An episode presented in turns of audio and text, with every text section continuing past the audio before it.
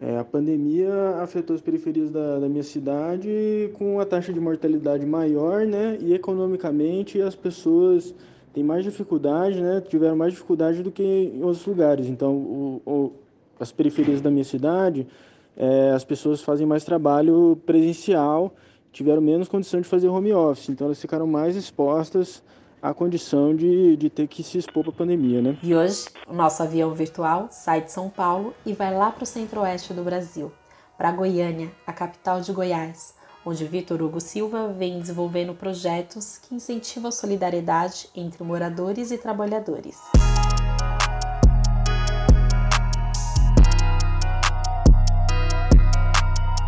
Oi, eu sou Cintia Gomes e estou em quarentena podcast criado pela Agência Mural de Jornalismo das Periferias. De acordo com a Prefeitura de Goiânia, até o dia 8 de outubro, a cidade tinha 61.457 casos confirmados de coronavírus e 1.518 mortes. O Vitor Hugo tem 27 anos, é servidor público e mora com os pais no bairro Negrão de Lima, que fica lá na cidade. Quando a pandemia começou, ele se inspirou em grupos de condomínios e também na mobilização que os moradores da favela de Paraisópolis estavam fazendo, para também tentar fazer todo mundo do bairro se ajudar como podia. Começamos com essas ações, trocando informação e fazendo ações de solidariedade mais básicas. Depois, quando o momento econômico apertou, a gente começou, a gente desenvolveu uma ação de solidariedade com os vizinhos que eram trabalhadores informais e estavam sem fonte de renda que estava acontecendo com eles? Eles estavam perto da insegurança alimentar, né? Então a gente fazia vaquinha entre nós, trabalhadores, né, com o salário que a gente tinha, para é, organizar uma cesta básica para o vizinho que estava precisando mais naquele momento. Esse vizinho, por sua vez, indicava outra família que estava precisando e se integrava na rede de solidariedade e passava a ajudar quando ele estava melhor. Muito legal, né? E o Vitor contou ainda que a ideia não era fazer caridade e exibicionismo. Tudo foi feito sem publicidade, porque o foco era realmente criar esse vínculo a partir da ideia de um vizinho ajudar o outro. Além disso, o Vitor Hugo também faz parte do projeto Invisíveis, que busca estimular a solidariedade entre os trabalhadores de Goiânia e do Rio de Janeiro.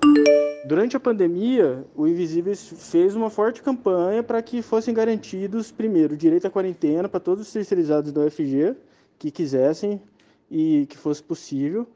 Então, os terceirizados da limpeza os terceirizados da segurança, muitos conseguiram esse direito por uma questão de, rapidamente, né, por uma questão de denúncia mesmo que foi feita por parte do nosso coletivo. E, e os que ficaram conseguiram uma boa estrutura de EPIs antes de algum incidente que causasse uma consciência a respeito do problema. E como ele comenta, o Invisíveis faz um trampo bem bacana que apoia a mobilização dos trabalhadores e a busca por direitos iguais para todos eles. Se você quiser conhecer mais, é só buscar no Facebook por Invisíveis Luta, tudo junto. E para conferir mais histórias sobre as periferias, não deixe de acessar o nosso site agenciamural.org.br. Por aqui, a gente segue em quarentena, desejando que tudo isso passe logo.